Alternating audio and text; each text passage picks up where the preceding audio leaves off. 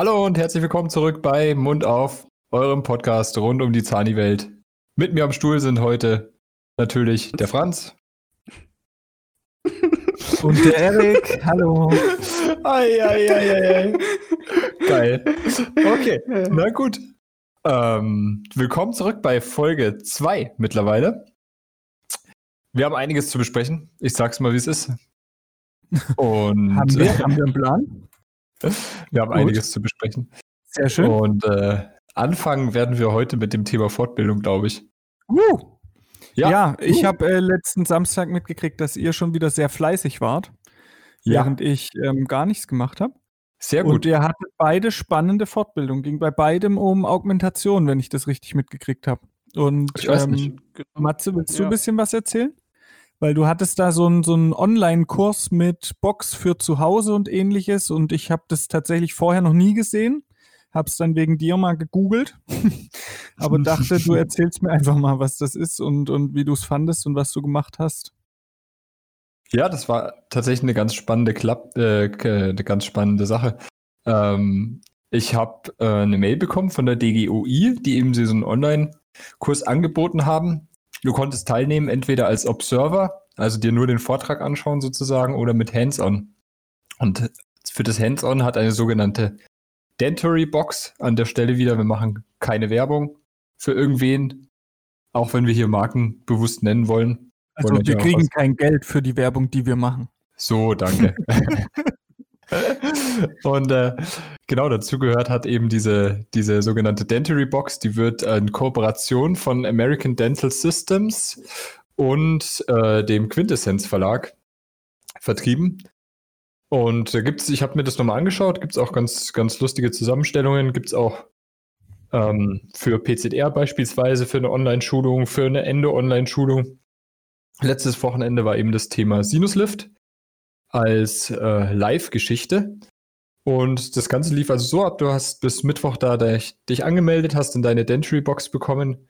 Da waren jetzt in dem Fall so ein Sinuslift-Modell drin, zwei Membranen, Pins, Knochen, ähm, Ersatzmaterial und eben Sinuslift-Instrumente. Ähm, und hast dich dann also am Samstag um 10 Uhr ging es, glaube ich, los, vor deinen Laptop gesetzt und ja, dann ging es erstmal los mit dem Vortrag, gab es so ein kleines Programm, dann eine Fallpräsentation und immer mal wieder eine Diskussion und Fragerunde zwischendurch, was auch echt gut geklappt hat über Chat, über Webcam. Und dann hast du eben die Möglichkeit, ich habe mir so einen kleinen Mikromotor aufgebaut, es gab noch eine kleine Materialliste, die du gebraucht hast. Und ich hatte zum Glück ja vom Studium noch ein paar Sachen zu Hause. Ja. Und die konnte man da echt mal gut verwerten, dadurch, dafür, dass das Zeug sonst nur im Schrank liegt. Ähm, und ja, dann hat man eben so einen kleinen Sinuslift gemacht, konnte das dem Dozenten zeigen, der hat da mit operiert simultan. Und das hat echt äh, gut geklappt. Und am Ende gab es dann nochmal eine, eine weitere Fallvorstellung. Ja, das ist die, die Geschichte zu der Dentary Box im Großen und Ganzen. Und diese und wie, wie realistisch? Ja, ja, also A, wie realistisch, glaube ich. Ja. Ich wollte auch wie Franz fragen, also was du für ein Feeling hattest. Und B, jetzt diese Instrumente, musst du die zurückschicken? Waren das einmal Instrumente, die nur die Form hatten, aber jetzt nicht die, die, also aus Kunststoff waren oder so? Oder waren das richtige Instrumente und du musstest dann zurückschicken? Oder ist das, äh, kaufst du die Dinger? Das sind schon richtige Instrumente auch. Steht halt überall drauf, not for clinical use. Und äh, die darf man aber behalten. Also du kaufst ah. diese Box sozusagen. Kann man dann wahrscheinlich offiziell nicht komplett sterilisieren oder irgendwie sowas. Genau, wahrscheinlich. richtig, ja. Ja, mhm. richtig. Also es stand auch überall auf dem Knochenersatzmaterial, auf den Membranen drauf, not for clinical use. Von dem her werden die wahrscheinlich dann nicht zu Ende behandelt sein oder man schreibt es halt drauf, ähm, dass die halt auf Nummer sicher gehen. Ich weiß nicht ja. genau, wie das ist, aber man muss auf jeden Fall nichts zurückgeben. Ich dachte auch, dass man das dann zurückschickt. Ähm, zur Frage ah. noch, wie authentisch das war. Naja, ich meine, ähm, wie authentisch ist schon ein Sinuslift, den man macht. Das ist, glaube ich, mal der erste Punkt. Der zweite Punkt ist, äh, wenn man sich übers Lappendesign oder Abklappen schon mal keine Gedanken machen muss, weil man ja nur so einen Plastikkiefer hat, der schon vorpräpariert ist. Das ist mhm. schon mal das nächste. Und dann, ja, es hat schon, äh, hat schon Spaß gemacht, einfach mal das Feeling, einfach mal die Abläufe durchzumachen, ähm, das Feeling zu bekommen. Aber die Membran, die halt da drin war, das ist so eine ähm, Gummimembran gewesen. die ist auch recht dick. Also ich weiß nicht, was ich hätte anstellen müssen, um die zu zerfetzen. Ne? Und das kann ah. ja, glaube ich, äh, schon ganz, also es kann schon ganz anders aussehen. Ähm, von dem her, das war so, um den, ich sag mal, die grundsätzlichen Abläufe ähm, zu lernen, gut. Aber es ist jetzt kein Vergleich, wie wenn man zum Beispiel das Hühnerei-Modell nimmt. Das kennt ihr wahrscheinlich auch alle, ne? Also ja klar, ihr habt das Curriculum auch gemacht. Ja, da, da hatte ich gerade dran äh, gedacht, äh, als genau. du gesagt hast, du hast jetzt die Instrumente zu Hause, da kannst du jetzt immer sonntags Richtig. dein Frühstücksei äh, mit dem noch machen.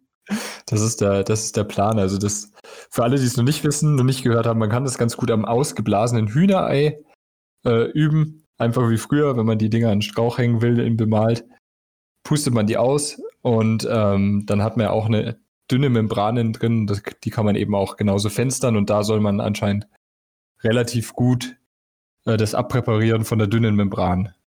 Waren ja, die bei dir ausgeblasen? Ich, ich glaube, ich, also so blöd es klingt, ich glaube, ich hatte einfach rohe Eier.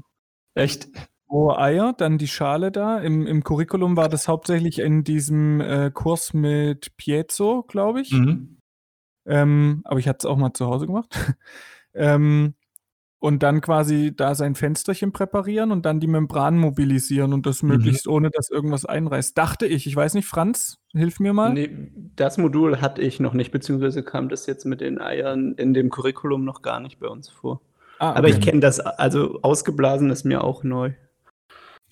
Gut, aber also auch dann ist die Haut drin, ist halt nur weniger Sauerei wahrscheinlich. Oder äh, war wahrscheinlich für die, die bei mir den Kurs veranstaltet haben, ähm, leichter, jedem mhm. einfach ein Ei hinzustellen mhm. und ja. hinterher das in einem wegzubringen. Aber dadurch hat es natürlich auch seinen Reiz, weil du wolltest wirklich nicht perforieren. Genau. Okay. Und das fand ich tatsächlich, das muss ich sagen, von der Handhabung her sehr mhm. realitätsnah. Also eher mhm. sogar ein Tick schwieriger als jetzt die mhm. meisten Membranen, würde ich behaupten. Kommt immer darauf an, ob du jetzt gerade einen Raucher vor dir hast. Ein Raucherei. ein Raucherei oder so ein altes Oma-Ei, das äh, Jahr und Tag keinen Schnupfen hatte. Da ist es wahrscheinlich eher dann so ein, ja, eben ein, ein Ei mit einer dünnen Schale und einer dünnen Membran. Ja, auf jeden Fall. Genau. Auf jeden Fall bin ich jetzt gerade noch dabei, diese äh, Box für äh, die Endo zu bekommen, wo wir nochmal bei der Dentry Box sind. Da gibt es dann nämlich äh, keine Live-Veranstaltung, aber ein Online-Video, das man sich dazu anschauen kann und dann, ja, das. Und was lernt man da? Vertikal abfüllen oder mm. Injection-Technik oder? Fürs einfach Abfüllen gibt es immer extra. Da ist anatomische Wurzelkanalaufbereitung mit den ähm, mit dem Endo-Shaper und dem Endo-Finisher. Wenn okay. euch der was sagt. Nein. Ja, es ist eine geile Sache. Müsst ihr euch mal anschauen. Das ist so doppelt gewundener äh, Nickel-Titan-Draht, glaube ich, oder Stahl. Wie, wie sagt man da, Franz? Ich bin ja äh, Niti. Aber ist das ja. dann so ein bisschen wie diese SAF-Pfeilen? Also mm, ja, nicht, nicht ganz so. Also es ist nicht so ein Gitter. Okay. Ähm, wie beschreibe Sieht ich aus wie so ein ganz kleiner, ähm, wie eine ganz kleine Pfeile einfach sieht es gerade aus. Ich google es gerade. Ja, die ist halt nochmal, also das ist an sich schon äh, gewundene Nickel-Titan-Pfeile, die dann ah, nochmal um eine dritte Ebene sozusagen ge Dieses Wellenförmige hat die quasi dauerhaft richtig, drin. Das ist jetzt richtig, nicht nach richtig. Anwendung, sondern ja. dauerhaft. Und damit ah. sollst du halt auch besonders ovale Kanäle beispielsweise aufbereiten sollen äh, können und halt möglichst wenig Friktion mit einer Pfeile auf die Kanalwand bekommen und trotzdem halt bis ISO 30 ungefähr aufbereiten. Okay. Und das äh, ja, bin ich sehr gespannt drauf. Dazu gibt es dann noch den Endo-Finisher, mit dem du dann mhm. apikal nochmal aufbereitest, Seitenkanäle aufbereiten kannst. Und das finde ich eine spannende Sache und wir machen das in der Praxis. Und ich würde das gerne vorher am Modell üben, weil du nämlich mit so einer dünnen Pfeile dann mit tausend Umdrehungen äh, in den Kanal gehst und das äh, erfordert im Moment noch ein bisschen Überwindung. Also ist es rotierend oder reziprok, das System? Rotierend. Oder? Rotierend. Rotierend, aha. Mhm. Also die Finisher, so um es mal mhm. zu beschreiben, die sehen aus wie so eine, wie so ein Scaler letztendlich von der Form her im Querschnitt, also einfach unten wie so eine, wie ein Halbmond. Die ähm, ist relativ lange gerade und dann unten gebogen, genau. Ja. Und ich kann mir vorstellen tatsächlich, dass das, äh, also ich habe ab und zu bei Endos schon den Fall gehabt, dass ich meine Handpfeilen gut vorbiegen konnte, damit auch in der Tiefe dorthin kam, wo ich wollte, auf Arbeitslänge und so weiter. Aber die maschinelle eben nicht elastisch genug war oder um die Ecke ging, selbst wenn es jetzt irgendwie Reziprok Blue oder ähnliches war. Ähm, und da könnte ich mir vorstellen, dass der Finisher schon vielleicht durch diese Vorbiegung die Möglichkeit hat, da eher mal dieser vorgebogenen Handpfeile zu folgen. Mhm. Weil das hatte ich schon ein paar Mal, dass ich dann einzelne Kanäle von Hand aufbereitet habe, komplett und wirklich auch dann wie in der Uni mit einzelnen Stiften und zum Teil lateral kondensiert abgefüllt hatte, mhm. weil ich halt dort nicht mit meinem maschinellen System runterkam. Also das kann mhm. ich mir vorstellen, kannte ich aber mhm. noch nicht, muss ich mir mal anschauen. Ja, es, ich finde das sehr spannend. Gibt es auch ganz coole Videos. Wird es gezeigt und das wollte ich eben ausprobieren, bevor ich es am Patienten mache. Ähm, ja, ganz genau. Soll ich ein paar Zähne für dich sammeln? Wir haben bei uns in, äh, im Moment wieder so Boxen stehen. Zähne. Ja, echt? Ja. Klar, Geil. halt für Studenten, aber. Ja, ja, ich meine, ich bin ja auch, ich studiere ja auch was. Ein Zahn. Ja. Ähm, ja, ich weiß nicht, wenn du mal einen schönen Zahn raus hast. Also am Stück, ohne am zu trennen. Stück. Eieiei. So ist es. Also das, das war meine Fortbildung, sind meine Fortbildung. Morgen übrigens nochmal ganz kurz, dann bin ich auch fertig mit Reden. Für heute komplett. Ähm, ähm, morgen geht mein Curriculum weiter, wurde spontan diese Woche nochmal auf online verlagert. Ähm, zumindest der, der morgige Theorieteil. Und ja, übermorgen geht es dann trotzdem nochmal wahrscheinlich ans Humanpräparat. Oh, Mal schauen. Humanpräparat. Fertig, ja. Bin schon, bin schon gespannt, ja. Im Rahmen, von, Im Rahmen von DGI ist es. Mhm. Mhm. Das gab es bei mir nicht, die Möglichkeit. Oder ich habe es verpasst. Also, weil Humanpräparat hätte ich super gefunden. Also, wir sind zumindest in der Uni und ich glaube, da steht auch nochmal ein Sinuslift an. Von dem her ist es ganz schön, dass ich schon mal vorgearbeitet habe letztes Wochenende. Ja, ja. Ja, das ist, äh, so sieht es, sieht es gerade aus. Und nächste Woche ist dann äh, DGI-Kongress in Berlin. Seid ihr da auch am Start online? Ähm, ich glaube, ich muss da arbeiten. Ist das Freitag oder okay. Mittwochmittag oder so? Das ist Freitag und Samstag ist das ja. Ja, habe ich, kann ich nicht. Ich bin da wahrscheinlich auch noch arbeiten. Okay. Aber mal noch eine Frage zu mhm. den Boxen. Wie ist da so das Preis-Leistungs-Verhältnis? Bist du zufrieden? Lohnt sich das? Oder wie ist da? Hast du schon einen Preis gesagt? Nee, habe ich noch nicht gesagt. Also für die, ähm, ich meine, man muss immer das Gesamtpaket betrachten, nicht nur die Box, sondern auch halt die Fortbildung, die man dazu bekommt. Mhm. Auf jeden Fall. Äh, da würde die Endo-Box jetzt so 40 Euro kosten mit Vortrag. Ich glaube, Vortrag sind so eine halbe Stunde bis 72 Minuten. Ich weiß noch nicht genau, das äh, wird nicht ganz klar aus der Webpräsenz, was einen da erwartet. Und dann ist halt in der Box drin so ein ähm, Plastikzahnmodell, ähm, zwei Pfeilen oder drei Pfeilen, glaube ich sogar. Und eine Schiebelehre und das ist schon, ja. Ja, das ist wahrscheinlich. Mal, kann ich euch beim nächsten Mal mehr sagen, wahrscheinlich. Also jetzt so für Samstag war das Preis-Leistungs-Verhältnis auf jeden Fall top. Ja, ich wollte gerade sagen, also wenn du es, hast du 140 oder 40 gesagt? 40. 40, das ist ja, das muss ja von der Industrie unterstützt sein oder so, weil mhm. das geht ja sonst gar nicht. Das ist ja sehr preiswert. Ja, also ist natürlich auch eine, eine ganz gute äh, Werbemöglichkeit, denke ich mal, dass, die, dass du da ihre Produkte zu Hause auch probieren kannst. Zurzeit ja, ist ja schwierig ja. mit Vertretern, ne? bei euch wahrscheinlich auch. Und ähm, von dem her steigen die jetzt da um, aber die haben das echt mit einem guten Konzept gemacht. Also kann ich nur empfehlen, wenn euch das mal über den Weg läuft. Schaut okay. euch das an, das lohnt sich auf jeden Fall. Also ich finde auch die Möglichkeit, am Samstag da zu Hause zu sitzen und fünf Stunden Fortbildung zu machen und danach machst du den Laptop aus, räumst den Zeug weg und ja, kannst trotzdem ja, deine Freizeit und wenn genießen. du halt noch eine praktische Übung dabei hast, schaltest du auch nicht so schnell ab. Ja. Weil ich finde sonst online manchmal schwierig, mich so zu konzentrieren, wie wenn es jetzt Präsenz wäre. Ja. Und Auf wenn du da nebenher noch was machst, das könnte ich mir schon vorstellen, dass das ganz cool ist. Ja, auf jeden Fall. Also das, das, das hat schon geholfen. Und auch sonst kann man sich mal nebenher einen Kaffee kochen oder sowas, dann macht man die Kamera kurz aus. Also auch das funktioniert. Ich weiß nicht, ob das ein dauerhaftes Modell ist, sonst macht es ja schon immer Spaß, wohin zu gehen, andere Leute zu treffen, ja, klar. auch mal was ja. anderes zu sehen. Ne? Total. Aber jetzt so zur Zeit hat es schon ganz gut getröstet. Ja, ja, voll cool. Und Franz, du hast auch augmentiert, hatte ich gesehen, am Schweinekiefer, oder? Genau, ähm, ich hatte Professor Schwarz hier in meiner Stadt. Und das war richtig cool. Also das war ein wirklich tolles Modul. Das ist ja, ich mache das über die Kammer und DGI quasi so kombiniert.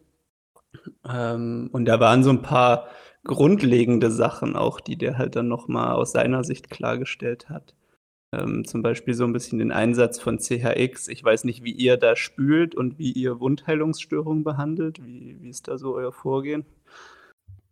Seid ihr da Ähm, schnell beim CHX oder? Nee, aber natürlich auch, also CHX heißt ja, dass es auch die ähm, Fibroblasten letztendlich zum Teil nekrotisiert, oder? Und deshalb versuche Genau. ich immer, wenn ich eine Wundheilung hervorrufen will, nehme ich es nicht. Wenn es jetzt aber irgendwie ähm, septisch ist oder ich erwarte, dass da quasi eine Infektion drin ist, also jetzt in einem Abszess oder ähnlichem, dann nehme ich es schon. Also ich mache mach so ein bisschen davon abhängig, wie ich es einsetzen möchte. Desinfizierend oder ob ich halt die Wundheilung haben will. Dann nehme ich Genau, eher irgendwie ja. Aureolizin, Salbenstreifen oder sowas. Da bist du natürlich jetzt auch aus chirurgischer Sicht schon wieder einen Step weiter gewesen. Also ich habe da ganz gut drüber reflektiert und äh, auch gesehen, dass viele das äh, fast inflationär ja benutzen. Ja, klar. Und Ja, ja, ähm, das fand ich, also das war so ein Augenöffnen. Das fand ich cool. War, war das richtig, was ich gesagt habe? Oder wie hat Ja, das ja, voll. Stefan- Also das hatten wir ja vorher auch durchgesprochen, damit du jetzt äh, schlau rüberkommst. nee, das war cool. Und äh, so Grundsätze in, in der Wundheilung auch, so ein paar verschiedene Sachen. Und wusstet ihr zum Beispiel, dass die äh, Membranen von geistlich von Hand geschnitten werden? Das fand ich auch spannend. Kleine, flinke, flinke Kinderhände? In der Schweiz. Okay, scheiße, das müssen wir wieder rausschneiden. Na gut. Nein, das ist schon okay. Das, war Das ja geht. Man darf Das auch mal machen. Ähm, ja, und ansonsten ganz viel Weichgewebsmanagement, also nochmal FST, BGT und ähm, verschiedene Lappenpräparationen ist ja ähm, sehr differenziert, also hat da so seinen Kombinationslappen, wo du quasi erst einen, äh, in einen äh, Split Flap präparierst und dann Full Flap mäßig um da deine Membran am Ende nur so ein bisschen unter so ein kleines Perioststück zu schieben. Also das war cool, das hat ähm, äh, mir, glaube ich, schon weitergeholfen, aber halt nicht am Humanpräparat oder so, sondern wieder am Schweinekiefer. Ja, aber ich finde, das bringt auch schon immer viel, muss ich sagen. Also, Das hat super viel gebracht. Also das war jetzt auch so das Modul, wo ich mich am meisten drauf gefreut hatte. was war denn das. Modul genau? Augmentation oder periimplantiertes Augmentation, Schwerpunkt, ästhetisches Weichgewebsmanagement, so in die Richtung. Mhm. Cool. Mega. Genau, ja. Aber halt warte, versuch mir noch mal diesen Splitflap da zu erklären oder was, was er da macht. Also ich, ich habe es nicht ganz verstanden. Am Anfang splittet er, lässt also Periost drauf Genau. und dann erst im weiteren Verlauf macht er einen Full Flap und hat ja, damit beziehungsweise sonst ja, Äh, sonst genau andersrum quasi. Das erst im Full Flap und dann geht er bis auf die Grenze keratinisierte Gingiva. Und Okay. da schlitzt er dann quasi das Periost und präpariert dann Epiperiostal weiter. okay. Und ja, genau. Also so rum wird ein Schuh draus. ja, okay. Genau. Und das ist ähm, aus seiner Sicht quasi deutlich schonender auch für den Patienten. Ähm, weil Inwiefern schon? Weil ja, dann jetzt quasi, dass das Periost nicht so mobilisiert werden muss und, und so gedengelt wird. Und ähm, ja. Ah, okay. Also weil er dann gar nicht so weit nach unten hin das ablöst, sag ja, ich mal. genau. gar nicht genau. so darstellt. ist natürlich die Frage, ob man dann noch die, die Übersicht hat. Und dann hätte ich jetzt gedacht, dass durch die Periostschlitzung an sich ja aber auch schon mal mehr Schwellung entstünde, jetzt so naiv wie ich Mhm. das sehe, Mhm. als durch einen reinen Volllappen. Aber, Hätte ich aber auch so gesehen, ja. Waren auch so Gedankengänge und dann je nachdem auch, wie du das Periost jetzt wieder schlitzt, ob im Ganzen oder ob du punktuell so versuchst, die Faserstränge darzustellen und dann nur so Stichinzisionen machst oder mit so, ich weiß nicht, wie heißt denn dieses Bürsten? Du kannst es ja auch so ausbürsten. Ähm, Mhm. Keine Ahnung, ich glaube, das ist auch ein bisschen, ja. ja, ja, klar, klar. Ja. Aber äh, ich meine, die, also die machen das ja alles schon ein paar Jährchen und dann finde ich schon immer spannend, wenn einer da einen Weg hat, weil das wird ja einen Grund geben, warum das besser ist. Also, ja, cool. Ja, und dann noch so ein bisschen jetzt im Vergleich ähm, autologe Transplantate, zum Beispiel, wenn du so den Bereich äh, keratinisierte Gingiva ähm, äh, herstellen musst, wie das dann jetzt ist mit so einer Fibro-Guide oder Mucograft äh, Geistlich-Membran quasi. Also wenn du nichts attached hast und du dann mhm. attached hinbekommen willst. Ja, ja, mhm. ja, ja. Und, und dann ist quasi abhängig von deiner Ausgangslage. Also wenn du gar nichts hast, dann geht es immer so Richtung, es muss, sollte schon autolog sein. Und wenn du aber ein bisschen was hast, dann kannst du damit auch ganz gut arbeiten.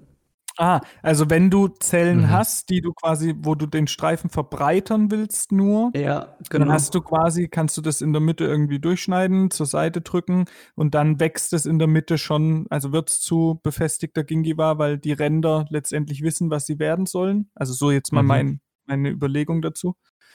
Ähm, und wenn halt nichts da ist, dann würde auch mit irgendeinem so ähm, Augmentat oder Mukocraft oder sowas, äh, würde es halt wieder nicht befestigte Gingiva werden. Es geht ja genau. um die genetische, Infekt, äh, um die genetische ähm, Information, die vom Bindegewebe übertragen wird, sozusagen. Und deshalb, so würde ich mir das jetzt erklären, dass das funktioniert. Wenn du schon attached hast, hast du schon die genetische Information da. Und eben nicht attached, keine genetische Information, dementsprechend brauchst du dann das entsprechende Bindegewebe wieder. Also so wurde mir das damals erklärt. Franz, ja. ich habe dich ja. unterbrochen. Nee, es ist so. Und da waren aber dann auch ähm, wieder so handwerkliche Sachen ein bisschen tricky, also so Periost-Haltenähte zum Beispiel. Ähm, und das finde ich dann immer ganz cool, mal zu üben. Aber das Total. hört sich schon ziemlich advanced an. Voll, Vollgas. Ja. Aber da habe ich direkt eine Frage, weil ich habe bald ein ähm, Impel.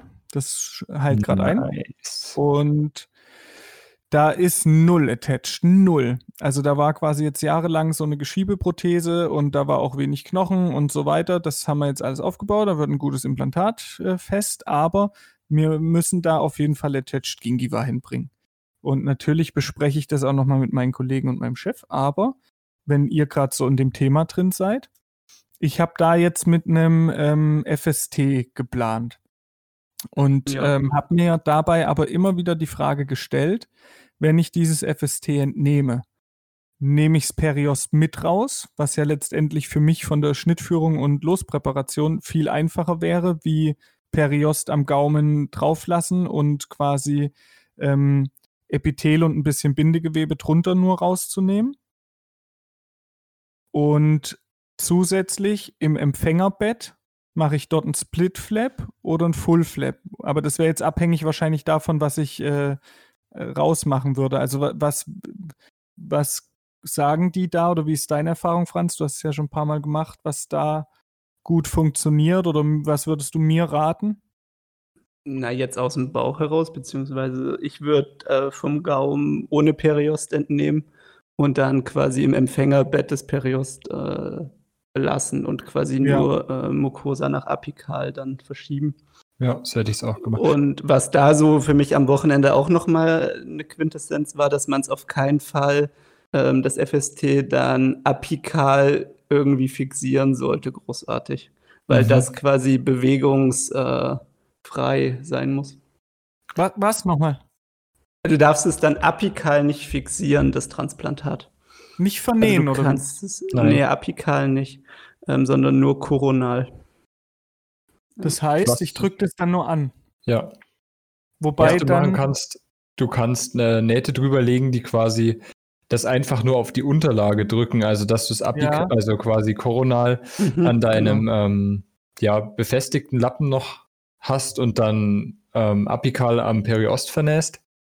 Aber die Nähte sollen eben dann nur das Ganze draufdrücken oder du vernähst es eben apikal gar nicht, sondern nur lateral und koronal und vernähst aber den äh, Split Flap, den du gebildet hast, apikal, nicht am ja, FST, sondern halt auch am Periost wieder. Ja, ja genau. So, mhm. so hätte ich es jetzt auch gemacht. Mhm. Ja, das äh, Bild kommt mir wieder in den Kopf, das kenne ich, ja, weiß, was ihr meint. Jetzt ist das ja zum Beispiel vor allem so, wenn man bukal das verlagert, sage ich mal. Also gerade so dieses apikale Verschieben und so. Aber das, ihr müsst euch genau. jetzt die Situation, von der ich rede, so vorstellen, dass da gar nichts mehr attached ist und du wirklich quasi mitten drauf auf dem Kieferkamm sowohl nach lingual als auch nach bukal überall was hinbringen musst. Also Unterkieferimplantat. Unterkiefer? Ja, mhm. ja, in dem Fall ja. In welche Region? 4-6 hauptsächlich. Vor Mundboden? Naja, nee, stark atrophiert. So da, und ja, also letztendlich ist es schon auf dem Niveau vom Mundboden außenrum, klar.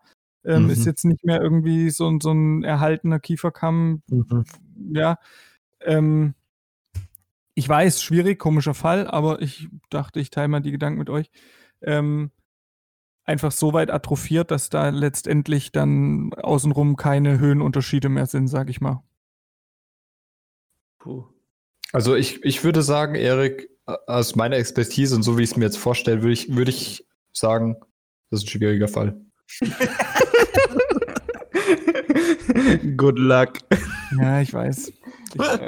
ähm, nein, also was ich äh, vom, was mir zum Unterkiefer immer noch einfällt, was sich bei mir irgendwie eingeprägt hat, ist, dass es im Unterkiefer immer ähm, sind oder schwieriger ist, nach Lingual sozusagen die Attached Gingiva zu verschieben und dass du deshalb Schnittführungen etc. immer so ein bisschen, wenn du halt was verschieben willst, immer vestibulär entlang führen sollst, also ein bisschen vestibulär versetzt bevor ich, ich mich da jetzt falsch ausdrücke. Und im Oberkiefer ist es halt genau andersrum, kennt man ja vom Gaumen, ist genug keratisierte Gingiva. Vestibulär ja, ja, ist ja. nicht so.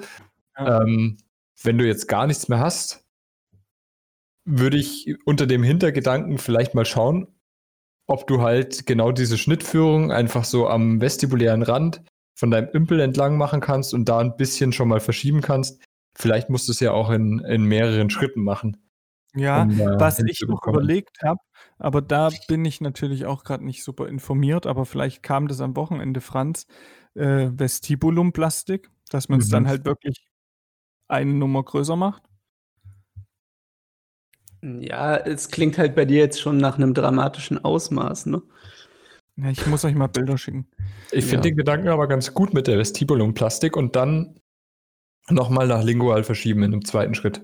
Ja, oder dann halt ein FST dazu oder so. Ja. ja. Also irgendwo musst du dann halt anfangen. Ja. Wir sind richtig hilfreich heute, Franz. Ey, Na, ja, aber nein, das ja, was willst ja schon du da viel, sagen? Das sind, das sind ja schon genau die Gedanken, die ich mir dabei auch mache. Ja. Gut. Spannend. Genau so. so. Das ging jetzt sehr ins Detail. Wir können einen Teil auch davon rausnehmen, wenn ihr wollt. Ähm, ich fand es aber ganz spannend. Es war eine sehr lebhafte Diskussion jetzt. Gut. Wir wollten über Zahnimythen noch reden. Über Zahnimythen? Oder? Oder was äh, hat man noch auf dem Schirm diese Woche? Ja, ich, ich habe vielleicht wirklich einen Zani-Mythos, äh, auch äh, Stand heute quasi oder für heute relevant. Ähm, das Thema biologische Breite. Mm. Oh yes. Mm. Ja, wir wollten das ja auch noch mal ein bisschen fachlicher machen. Und ähm, ja, muss Vielleicht man. fangen wir mit dem Uniwissen an. Also, was ja. wurde uns mal beigebracht? Matze. Die biologische Breite ist der Abstand von klinischem Kronrand zu Knochen sollte mindestens zwei bis drei Millimeter betragen. Wenn man die unterschreitet, gibt es zwei Möglichkeiten. Entweder stellt sich, im Idealfall stellt sich dann eine, durch Entzündung eine neue biologische Breite ein. Ähm, Im Ide nicht idealen Fall kriegt man einfach eine chronische Entzündung, chronische Gingivitis und ja, das war's dann so ziemlich. Ja, das ist ganz spannend. Dieser zweite Punkt, der war mir im Studium irgendwie nicht so richtig bewusst. Ich mhm. hatte das auch so gelernt, aber hatte immer im Kopf, dass ich mir gedacht habe, ja gut, dann ist es halt ein bisschen entzündet und dann wird das schon wieder. Ja. aber hatte dann tatsächlich äh, in meiner Assistenzzeit auch Kronen gehabt, die keine biologische Breite mehr eingehalten ja. haben, ja. ähm, wo es auch einfach nicht besser wurde bis man da was dran geändert hatte. Also das hat sich von alleine dann nicht so schnell eingestellt und zwar einfach chronisch Richtig. entzündet. Man muss aber auch dazu sagen, dass die Kronenränder, was ich jetzt mit dem, was ich jetzt so gesehen habe, nicht so 100% waren, wie es ginge. Ja, also dass es wirklich mhm. das war schon mit einer Sonde tastbar. Und es mhm. gibt ja schon auch Kronränder, die man quasi nicht tasten kann. Mhm. Ähm, und erfahrungsgemäß mittlerweile ähm, verzeiht die biologische Breite eine perfekten Kronenrandpassung doch auch eher mal, oder? Ja, natürlich. Da geht es halt dann auch um die nächste Frage, nämlich um den Fair Rule-Effekt, wo wir gerade beim Uniwissen sind. Ja, klar. Ich habe passenderweise, deshalb ist ganz lustig, dass du es ansprichst, heute meine erste chirurgische Kronenverlängerung auch gemacht, weil ich nämlich einen Eckzahn-Wiederaufbau mit Stift, Komplettaufbau, der war auf Gingiva-Niveau abgebrochen. Und ähm, ja, um eben jetzt den Aufbau sicher zu fassen und das gerade beim Eckzahn, ähm, ja, habe ich da heute ein bisschen Knochen entfernt. Im Nachhinein glaube ich, es war zu wenig, war ein bisschen im Stress heute. Aber sonst müssen wir halt dann nochmal ran. Deshalb bin ich gespannt, ist immer wie sich zu wenig. Ja, das ist immer zu wenig. Da musst du, nachdem du fertig bist, musst du noch mal anderthalb Millimeter wegnehmen. Gefühlt. Ja, oder kurz die Lupenbrille abnehmen. Ja. Ja, weil, okay. Dann war es wirklich zu wenig. Nein, also äh, das mhm. kann ja auch reichen. Das ist, ist ja nein, okay. Nein, nein. Aber ja. es ist wirklich so, man überschätzt es manchmal, gerade bei solchen Aha. Sachen, wo man dann invasiv tätig wird und dann Aha. noch Lupenbrille aufhat, die wir ja. alle gerne nehmen, dann ähm, glaube ich, ist es manchmal, dass man es unterschätzt. Aber wie hast du es denn gemacht? Also ähm, chirurgische Fräse, Rosenfräse oder Lindemann oder Diamant oder? Ich habe mit, mit Piezo-Kugel gearbeitet, was super gut ging, hat Spaß gemacht. Vor allen Dingen hast du halt dann nicht die Sorge, dass du die Wurzel groß anfräst. Dann habe ich nochmal die Wurzeloberfläche schön geglättet und korrigiert. Ja. Und ja, ganz genau, habe vom Weichgewebe noch ein bisschen, bisschen ausgedünnt, dass ich Sehr halt nicht gut. gleich eine Tasche habe. Ähm, Top. Das Ganze dann wieder ein bisschen adaptiert mit 600 Nähten. Wow. Ähm, und Mikroskop. Nee, ohne Mikroskop. Die größte Schwierigkeit war heute, dass wir so viel Chirurgie gemacht haben, dass wir keinen Nadelhalter mehr in der Praxis haben. Das heißt, sowohl der Chef musste seine 4,8er mit äh, einer Pinzette nähen, als auch ich dann die 6,0er Naht. Aber hat auch ganz gut hingehauen, von dem her. Äh, ja, deshalb, äh, aber ich glaube, ich habe wirklich zu wenig weggenommen. Ich glaube, ich musste noch mal ran an den Zahn. Ja, jetzt mal erstmal ab. Aber musstest du zirkulär komplett runtersetzen oder distal oder also war es an einer Stelle nur oder hast du komplett nee. überall? Vor allen Dingen vestibulär habe ich und mesial was weggenommen, aber auch distal und dann palatinal auch noch mal ein bisschen aufgemacht. Da war es natürlich am schwierigsten zum Wegpräparieren. Hätte ich auch noch mal ein bisschen mehr Übersicht schaffen können. Ähm, werde ich beim nächsten Mal ein bisschen über die Nachbarzähne noch ausdehnen, dann die Schnittführung.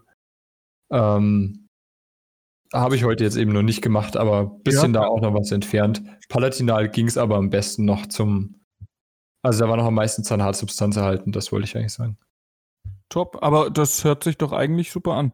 Also muss ich ja, sagen. danke. Dankeschön, ja. Schau mal. Hast du, Foto, hast du Fotos gemacht? Nee, leider nicht. Das hat die Zeit heute nicht hergegeben. Ja, schade. Schade, du machst immer schöne Fotos. Ich mache normalerweise auch inzwischen schon so viele Fotos, dass mein Chef mich zur Seite genommen hat und gesagt hat, naja, jetzt beschränken wir uns mal auf die relevanten Sachen, sonst ist der Server bald voll. Echt jetzt? ja.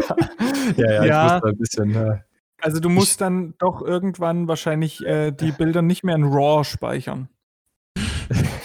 Das sind schon alles JPEGs, die sind nur auf meiner Kamera dann in RAW, aber ja, das, äh, da bin ich auch gerade dran. Also ich muss da wieder ein bisschen in den Flow reinkommen, was Dokumentieren angeht, aber eigentlich habe ich da schon wieder, schon wieder Lust drauf, ja, mehr zu machen.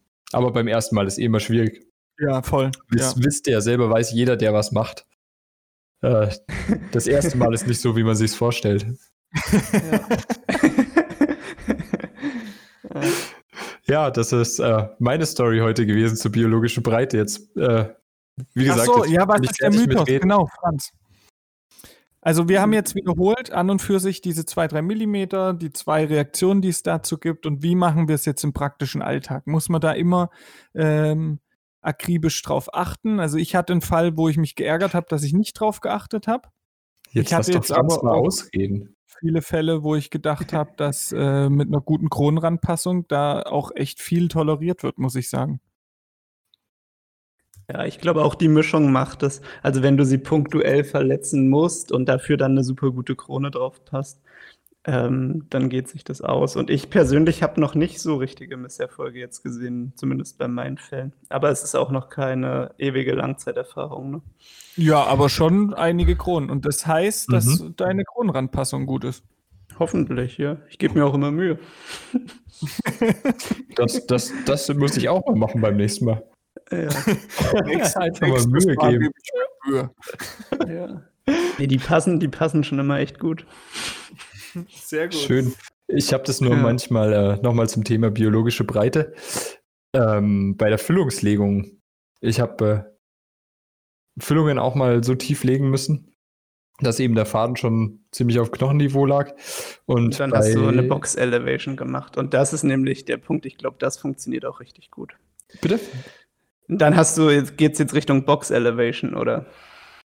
Nee. Sorry, kam gerade nicht an. Was für eine Elevation? Box Elevation. Box, also so, quasi Box, ohne Matrize. Ja, ja, ja, ja. Ja, ja. ja. Ähm, das ist auch ein sehr interessantes Thema. Das müssen wir nochmal besprechen.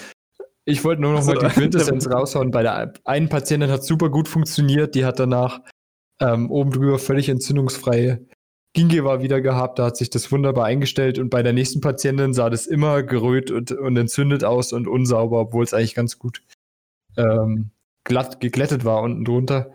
Und ähm, das zeigt vielleicht diese zwei Möglichkeiten ja. nochmal ganz gut. Also deckt sich auch mit meiner Erfahrung. Ich hatte viele, echt viele, weil ich ganz viel so zahnerhaltend unterwegs war. Ich war dafür nicht so prothetisch unterwegs in der Vorbereitungszeit. Da ist die Hemmschwelle immer höher, finde ich. Absolut. Ähm, hatte viele sehr subgingivale oder parakristale Füllungen, wirklich, auch dann mit Box Elevation und so weiter. Und ich würde sagen, drei Viertel oder so gefühlt auf jeden Fall, drei Viertel der Patienten hat super funktioniert. Also da war biologische Breite dann letztendlich gar kein Thema, das war top. Und da hätte ich eine Krone auch wahrscheinlich ohne jetzt chirurgische Kronenverlängerung oder ähnliches nie so passend und gut hinbekommen. Ähm, und bei den anderen konnte ich machen, was ich wollte. Und da war ein schöner Übergang, das war alles dicht. Äh, da war vielleicht sogar noch ein, ein kleines bisschen Zahn oberhalb vom Knochen gestanden und es hat auf Dauer so Probleme gemacht, dass man dann irgendwann gesagt hat, dann machen wir halt raus. Ähm, ja, also kann ich auch beides beschreiben, muss ich sagen. Aber mhm. wenn man mhm. jetzt möchte, dass es eben immer klappt, dann muss man es tatsächlich einhalten. Ne? Und das passiert dann doch häufiger mal, dass man im Studium Sachen lernt, dann die ersten paar Jahre denkt, ach, so eng muss man das alles gar nicht sehen. und ein paar ja, Jahre genau. später wieder ja. merkt, äh, wenn es im, im Schnitt ähm, funktionieren soll oder bestenfalls oder bestmöglich klappen soll, dann, dann hat das schon alles auch seine Berechtigung, sage ich mal, oder häufig. Nicht alles. Absolut. Absolut. Ja. Aber manchmal das heißt, muss man auch erstmal sich durch den ersten Wust durchwühlen, um das dann wieder wertschätzen zu können. So ging es mir auf jeden Fall. Absolut. Und das heißt, im Zani-Mythos biologische Breite können wir sagen, der Mythos ist bestätigt, es gibt sowas? Oder wie fassen wir das jetzt zusammen in dieser ja, Kategorie? Schon, schon ja. Aber dass man den, dass man gelegentlich kleine Ausnahmen machen darf. Ja, natürlich, klar. Ja, aber insgesamt ist es schon, passt auf eure biologische Breite auf und passt auf euren Farrell-Effekt auf. Das macht das Leben, glaube ich, schon leichter. Ja, das macht schon viel aus. Ja, dann sind wir beim nächsten Thema in der Zahnerhaltung. Franz hat es gerade schon angesprochen. Proximate Box Elevation oder generell Box Elevation. Wie sind da eure Erfahrungen? Top. Also, ähm, manchmal geht es ja nicht anders. Also, wenn du eine Matrize anlegen willst und ähm, der Keil nicht mehr so weit unter das Zahnfleisch gequetscht werden kann, dass diese Matrize irgendwie abgedichtet wird.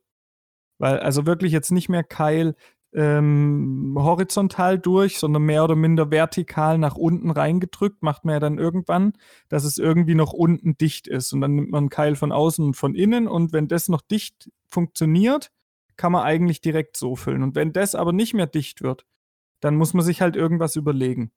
Und dann gibt es mhm. halt diese Box Elevation. Das bedeutet, man probiert es erstmal ohne Matrize. Ich habe es dann in der Regel mit einem ähm, Teflonfaden gemacht, also den quasi dort so ein bisschen angedrückt an das Nachbargewebe, wie so ein Faden, versucht ein bisschen ins Zahnfleisch zu drücken, aber hauptsächlich geschaut, dass es nicht am Zahn irgendwie stört. Und dann eben die ersten paar Millimeter ohne eine Matrize möglichst trocken und adhesiv direkt aufgebaut mit Flow, wenn es ging, mit SDR, finde ich super. Und ähm, nachdem man dann da ein, zwei Millimeter quasi aufgebaut hat, alles wieder rausnehmen, was man da an Hilfsmitteln eingebracht hat, mit einer ganz dünnen, diamantierten Flamme schauen, ob es wirklich ganz gerade ist oder mit einer Sonde erstmal gucken und dann ist irgendeine Kante da, weil man ja keine Matrize hatte. Und dann mit einer Flamme das Ganze kletten und dann kann man eine Matrize anlegen. Also ich wollte es mal kurz, wie ich das handhabe, wenn ich das mache. Und ich muss sagen, damit habe ich viele Situationen lösen können, wo ich äh, gedacht habe, ich weiß jetzt nicht, was ich da machen soll, außer irgendwie Glasionomerzement äh, provisorisch einfüllen und dann mir was überlegen oder dem Patienten sagen, es geht auf die Weise nicht. Ja, das war eine sehr schöne Zusammenfassung, da kann man wenig hinzufügen. Ähm, genauso mache ich das eigentlich auch und ich finde, das ist gerade in der Zahnerhaltung eigentlich unverzichtbar. Also entweder halt ein Teflonband oder ein Faden unten rein es gibt auch so Proximate Box Elevation ähm, Matrizen von Garrison, habe ich dir letztens gesehen. Das ist ein ganz schmales, dünnes Matrizenband, mit dem man genau nur das machen kann, nämlich unten schön ähm, festziehen. Und dann äh, soll man das auch machen können. Werde ich mal ausprobieren. Bin ich gespannt. Ich habe ähm, hab noch was, was ich erzählen kann, möchte. Mhm, bitte, ähm, Erik. Ich habe heute. ich habe heute bei einer Angestellten bei uns aus der Praxis einen Zahn entfernt. Entfernen sollen. Der ist akut geworden. Wollte sie das auch, dass du den entfernst oder hast du den einfach so entfernt? nee, das ganz normale nicht. Aufklärung. Alles habe ich auch wirklich nochmal, auch wenn es mit einem zwinkernden Auge war, aber ich habe alles gesagt, was ich nochmal sagen wollte vorher. Ähm, nein, also 3,6, Zustand nach Endo vor 10, 15 Jahren, zweifach Wurzelresiziert, immer wieder Probleme, jetzt wieder akut und jetzt möchte sie doch lieber raushaben.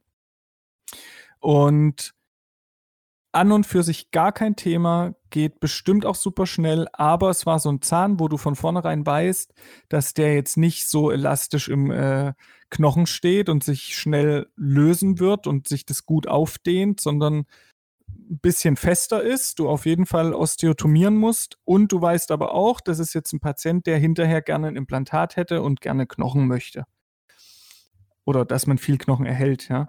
Weil, wenn du anfängst zu osten, ist ja so der erste Schritt, du klappst das Zahnfleisch auf, dann trennst du die Zähne da, wo du sie halt trennen kannst, äh, also die Wurzeln letztendlich meine ich.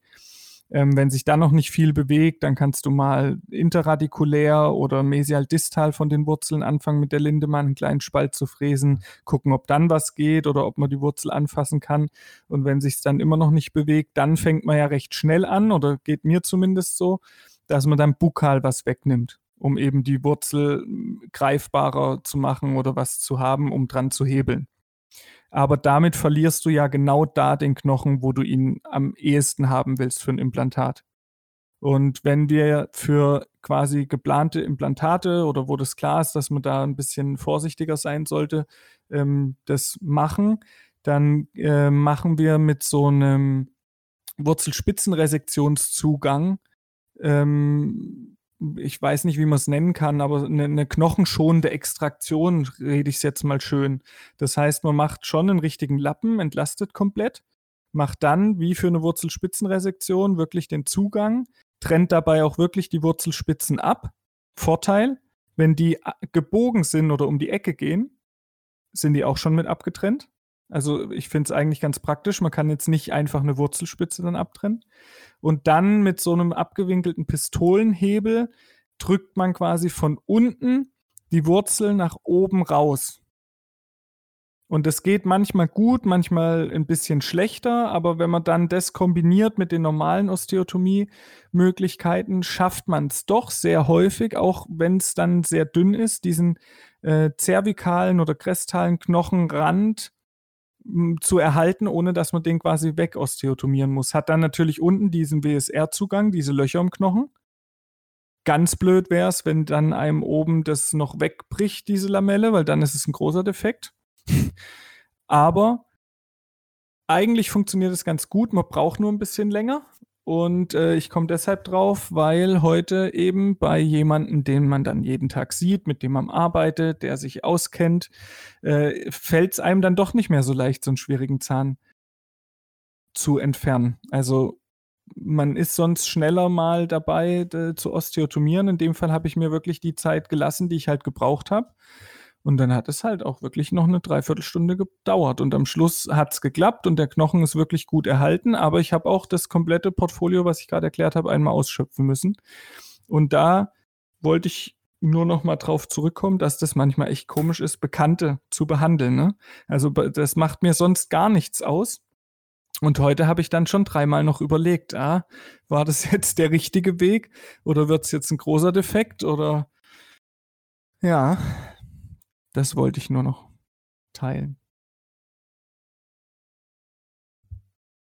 Ich fand das alles sehr spannend, was du gerade erzählt hast. Ich finde, ähm, also erstmal ja, Bekannte behandeln ist nochmal eine ganz andere Nummer. Ähm, da ist man immer so ein bisschen aus seiner Professionalität nochmal rausgeschubst und man überlegt sich wirklich nochmal, was man da gerade anstellt und ob das gerade alles so gut ist. Und man überlegt sich vor allem beim nächsten Mal beim Patienten auch nochmal, wie würde man es jetzt in der Situation mit dem Bekannten nochmal machen oder würde man es so nochmal machen? Von dem her ist das eigentlich immer wieder ganz gut, ja, das ja, habe ich auch schon festgestellt. Also das stimmt auch, ja. Es ist gut, dass man da ab und zu mal aus dem Raster fällt und das einmal äh, so ein bisschen nochmal von außen beobachtet, ne? Absolut. Dann gibt es ja, noch mal einen Unterschied äh, zwischen Bekannten und Eltern. ja, ich weiß nicht, wie euch das geht, aber Eltern ist, glaube ich, das Dramatischste, was da auf, auf den Stuhl springen kann. Ja, das ist wirklich immer am spannendsten. Aber ähm, ja, da ist man halt dann nicht gleichzeitig Sohn, sondern äh, auch Behandler und ja, das ist eine sehr, sehr spannende Kombination. Ja, wobei das variiert. Also bei mir ist es äh, quasi einmal der beste Patient, den es gibt. und, und im anderen Fall ist es äh, schon so, dass man sich beurteilt fühlt und äh, eher verunsichert und aus seiner Rolle ähm, als professioneller Zahnarzt ein bisschen sich da gefallen sieht. Also ganz, ganz spannend bei mir. Also einmal fühlt man sich super wohl, absolut 100% Grundvertrauen und beim anderen mhm. Mal denkt man, man muss sich für jede, jedes Mal mit dem Spiegel die Wange abhalten, rechtfertigen so.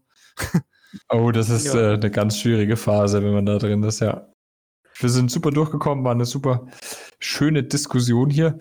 Vielleicht können wir beim nächsten Mal nochmal das mit den, mit den Zähnen. Es gibt wirklich immer Zähne, die gehen einfach, da glaubt man nichts Böses und dann gehen die sowas von blöd raus. Und wenn man es dann auch noch schonend machen will, ähm, ja, dann ist man bei einer Dreiviertelstunde schon mal dabei. Das ist einfach so.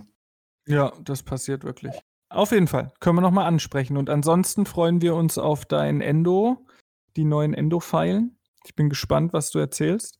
Ich werde berichten ich werde mich da auf jeden Fall reinfuchsen. Ich finde das auch. Ich bin gerade so ein bisschen wieder auf dem, auf dem Endo-Trip gekommen und auf dem Zahnerhaltungstrip, gerade in Kombination mit ein bisschen mehr Chirurgie ist das, glaube ich, ja, ein also du bist ganz auf dem Portfolio, ne?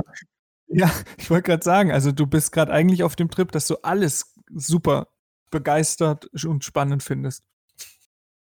Ja, so ist es. In dem Sinne äh, bin ich schon super begeistert von unserem Podcast. Ich hoffe, ihr seid es auch alle. Und äh, ich freue mich schon auf nächste Woche. Dann geht es wieder weiter. Bis dahin, macht's gut, bleibt gesund. Tschüss. Ciao, schönen Abend. Tschüss. Ciao.